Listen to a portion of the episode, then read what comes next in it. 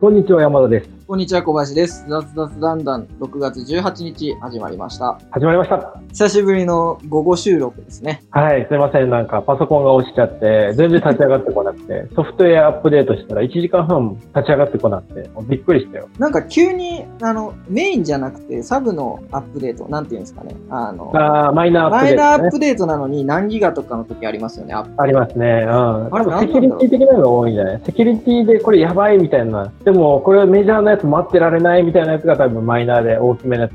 来るんですよね。なんかちょっと前に、あの、iOS も来てて、うん。携帯使えなくなったじゃないですけど、 ずっとダウンロードしてるから。そうなんですよどうね。しようあれめんどくさいですよね。めんどくさいですね。うんまあ携帯ないとちょっと手持ち無沙汰になってしまったね。それはでも良くないですね。よくないですうね。ん、デジタルに支配されてますね。完全にデジタルパーソンですね。デジタルパーソ ンデトックスしないとデジタルデトックデジタルデトックス大事ですね。たまに自分もやったりするんですけど、あの、っていうのが、あの、自分は仕事とか関係なしに、毎日ゲームやってるから、ス。そうですよあね。の、うんその日のログインボーナスとか、なんか、デイリーのミッションとかがあったりするんですよ。クエストとか。うん。でそういうのをこなしていかなきゃいけないんですけど、そういうのをこなすってなると毎日必ずやらなきゃいけないじゃないですか。うんうんうんそれが本当にしんどい時はもう完全にあのシャットダウンしてログインしないっていう、やったりしてますね。うん。大事ですね。デジタル。大事です。ね。あ、でもそれはやった方がいいね。うん、やった方がいいですね。うん。 だからなんか、一旦、あの、日本のね、あの、ネットワーク全部落としてみるとか、そういうのも楽しいかもしれないですね。 いやいやいや、死んでは、なんか死ぬ、確実に死ぬ人出るし、なんなら日本中のやつ落としたら、セキュリティがやばすぎて、日本崩壊ですよ。なんか、あの、そういうセキュリティとかじゃなくて、例えば、あの、SNS 界隈のね、あ Twitter ー社となかるほどね Facebook 社とかが、今日一日はもう何もしない日にしようみたいな感じで、一日サービスを停止するとかを、なんか足並み揃えてやったら面白そうかなっていうのは。まあ確かにあね、ります一社だけでやるとなんか、あの、何、決算とかに響いて、うんいやなんか自主的にやってるんだからそこはなんとかしろよみたいな株主からの言葉があるかもしれないけどね。まあ足並み揃ってたらね、なんか外部に対してね、いい影響を与えてるってのでお褒めの言葉を得られるかもしれない からね。確かに。それはありかもしれないですそういね。うのもあってもいいのかなっていう。緊急の事態もラジオから取得するじゃないですけど、もし何かあった時にラジオから取得していくとか、そういうのも面白いのかなっていう。あそうですね。もう最近だともうラジオもだってネットで聞くじゃないですか。ワーナログで聞いてみるみたいな。あーでもいいかもしれない。今流れてるものをリアルタイムで聞くっていう、ね。そうそうそうそう。もうラジコとかで聞くと、1分とか2分ずれてるんですよね、あれね。あ、そうなんだ。そうそうそう。なんか、あのね、9時になったんで番組変わるみたいな話して、はいはいはい。あと30秒でみたいな話してるんだけど、もう9時過ぎてるけどな、みたいな。あれはあえてやってるのかあえてやってるわけじゃないのなんかあの、そう、あえてずらしてるんですよね。放送事故とかのために、うん。なんかあった時のためにバッファ取って、あの、スポーツの生中継とかもちょっとずれてるじゃないですか。出てますね。うん。わざとやってるんでしょうけど、それのせいでなんかリアルタイム性ないですよねっていう。まあまあね。あまのあまそう、この間、たまたま JWAVE のね、あのはいはい夕方、金曜日だったかな夕方にゴールドラッシュっていう番組を、あの、まあ、アンジャッシュのね、人あ。うがんうん。やってたんですけど、それがあの、まあ、いろいろごたごたがあって出れない本人が。で、はいはい相はい方さんが出るみたいになって、はいはいはい。で、まあ、ちょうどその時家にいたし、ちょっと聞いてみるかみたいな感じで、あの、掲示板見ながら、もう掲示板見ながらやってたんですけど、 いっぱいすれたって言って、 その掲示板の人とちょっとラグがあったりするんですよね。ああ、な、な、今の発言はみたいな。え何の発言やねんみたいな。 ちょっとずそういうれてて。だかことあらあ。そういうのあると、の。その、見てる環境によって、そのリアルタイムで実況してるはずなのに、ちょっとずれていくっていうのが、なんか、面白かったり、面白くなかったりですね、ああ、確かにね。まあでもリアルタイム性はちょっと欲しいですね。欲しいですね、そういううのね。ん、スポーツ中継とかね、ネットで見てて、ネットでリアルタイムに更新されてるのに、あの、その後になんかテレビ中継とかでね、30秒遅れてたら、いや、ホームラン絶対打てやみたいな。そうそうそう そう、そういうね、そうね、そういうのあると思う。あると思うんでね、なんかその辺ちょっとなんかうまくいけたらいいなっていうのはありますよね。ああ、確かにね。で、ちょっと今日の、あの、テーマにそろそろ移りますか。すみませんか、今日のテーマは、えー梅雨の夕焼けは晩夏に劣らず情熱的っていう感じで、どうした なんかここ最近ちょっと真面目腐ったじゃないですけど、はいはないんはかあの硬そうな話してたので、もうちょっとあの、何触れやすい話題にしてみようかなと思って。い。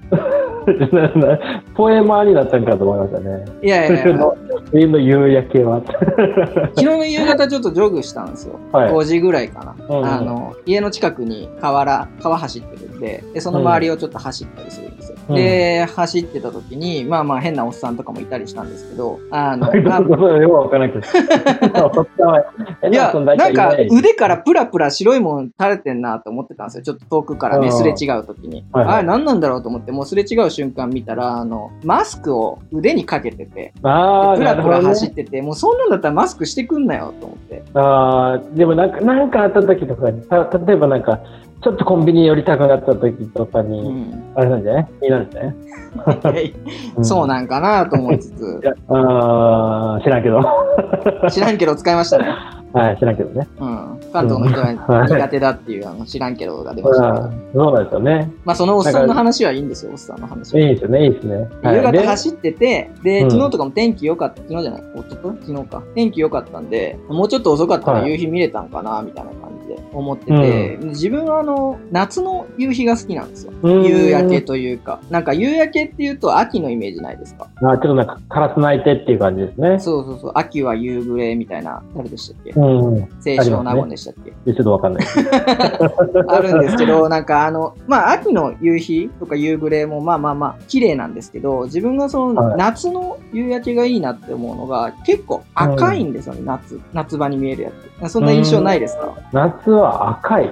あうの、ん秋はオレンジっぽいんですよ。あー、でも確かに、あの、海とか行って海に沈むやつとか確かに赤いね。赤いですよね、夏は。うん、赤いですね。赤くて、で、あなんか空に広がりが結構あるんですよ。うん、うん。うん。で、秋とかはもうスーッとオレンジ色でスーッと遠くまで見れるみたいな感じなんですけども、夏の夕焼けはもう真っ赤で、なんか世界がなんか血に染まるじゃないですけど、あー表現がおかしいな、今。世界が血に染まる。完全になんか、攻めてこられた感じだよね。いやいや、なんかそういうことじゃないんですけど、なんか普段の景色と結構ガラッと変わる感じがあって、 確かにね。うん。そうそうそうこれは、なんとなくイメージつきますね。で、ふと思って、それでなんか昨日ちょっと調べてみたんですよ。おーそしたらやっぱり夏とか梅雨時期の方が赤く染まるみたいで、温度とか湿度的な話なの湿度的な話と、うんあとなんかちょっと太陽と地表との距離感みたいな夏場と冬場とか秋場の距離感とかも関係してるみたいですねあ、それは太陽が地球から離れてるっていう話そういうこと冬場の方がちょっと遠いみたいな言っててでもそんなことはないんだろうと思うんですけどそっか、あれだ、あれだ、あの、あれ、あの、何地球の軸がずれてて、うん冬場の方が、あの、自転に遠いんだね。まあでもただの日照時間違うだけで距離ってそんな変わんないんじゃないかなとも思いつつもともまあと太そ陽からの地球に比べたらね、そもそも離れてるからね。なんかそもそも夕日のメカニズムとしてなんか日中だと地表と太陽の距離が近いから青色の光うんうん。波長の短い光も、あの、散が散乱してるのが目に見えてるから青空に見える。でそれがなんか、うんあの、夕暮れの時間になってくると、地表と太陽の距離が遠くなるから、その青色で乱反射してた部分が結構手前でもう減衰してしまって、目に届くところはう波長の長い赤色の方が届くみたいな話がああ、そういうことだ、ね。あるんですけど、それで夏場、梅雨時期、この、この時期とかは、あの、湿度高いじゃないですか。うんうん。主になんかあの太陽光とその物質のその波長と粒子の大きさによるみたいなんですけど水蒸気だと反射するみたいなんですよね。うんうん、で乱反射が起きるから余計にその赤よりもオレンジとかその辺の色も乱反射されるから地表で見るとき、うん湿度が多いときの方が真っ赤なものだけが届くみたいなるほどな、ね。なんかそういうメカニズムらしくてあるんですね、なんかそういうのは。一応理由があってうんうん。だからこの時期のやつ好きなんだなと思うんですけど。ああ、うんなんか、日も長いしね、ちょっと長いから、例えば7時半とかで、あ夕暮れで、ああ、まだもう7時半なのに、みたいなね、なんかそう、心の持ちようみたいなのそうをちそょうそっうと色に対応してるかもしれないし、して ないよ。してないよ。いや、ありますよ。あの、それこそ、秋とか冬場になってくると、結構、もう夕暮れ見れずに終わっちゃう時とかってあるじゃないですか。しオフィスにいたりとあそうですか、ねまあ、そう学です生時代部活がどうのとかもあったりするんですけど、それがなんか夏場だと帰り際にまだ明るいと。明るいから、7時、うん大体7時ぐらいなんですよね。今日とかうん昨日とかも7時前後なんですけど、うん日の入りの時間が、まあそこから30分前後の時間があって、割と帰りとかに見れるから馴染みがあるっていうのもあるんでしょうね。ああ、なるほどね。そう、ああ、確かに冬場ってちょっと、もう薄暗くなってからしか見ないね、あんまりね。そうなんですよ。だから自自分がなんか、うん。昔好きだった夕日、の、ね昔好きだったよ、夕日っていうか、なんか、 ちょっとあれシェアしたんですけど、あの、まあ、大阪住んでた時に、近鉄の奈良線っていうのがあるんですけど、うん、ありますね。あの、大阪から奈良の方に東西に走ってる路線で、あの、うん生駒山ってところから、うん。えっと山を抜けて花園ラグビー場の方に行くはいはいはい近鉄奈良線っていうのがあるんですけど、うん。そのい生駒山のトンネルを越えた後、石切っていう駅のあたりから、えっ、と、東西に走ってたのが急にあの南に向かっていくんですよね。うん。で、そうすると、えーっと、まあ、電車走ってる方から見ると、右側の窓の方がちょうど西日になるんですよ。うんう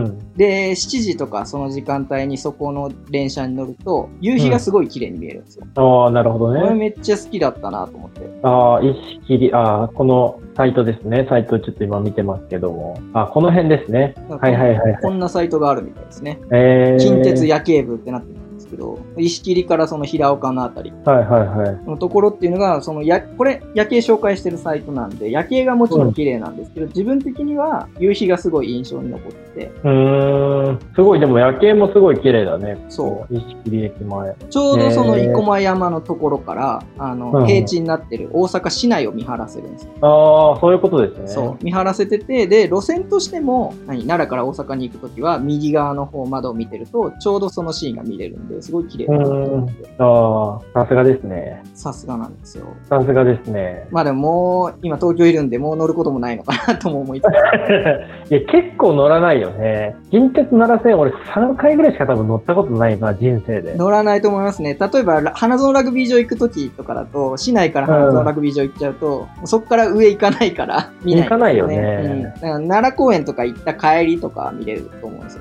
そそう考えるとなんか、大阪から奈良って近いんですね。40分で行けるんですね。近いですよ。ええうー、んもっとなんか遠いイメージあったな。あそれこそ特急とかなったら30分かかんないんじゃないかなと。あ、うんいやー、なんか奈良に住んでると、大阪に通うのってすげえ遠いのかなと思ったけど、普通に通勤圏内だね、これだと。通勤圏内ですね。まあ、千葉、東京とかほどじゃないですけど、全然通勤はできると思います。確かになーなるほどね。そうで、、ちょっとなんか見てて気になったのは、世界三大夕日夕日一応なんか そそういうのがあるみたいですね。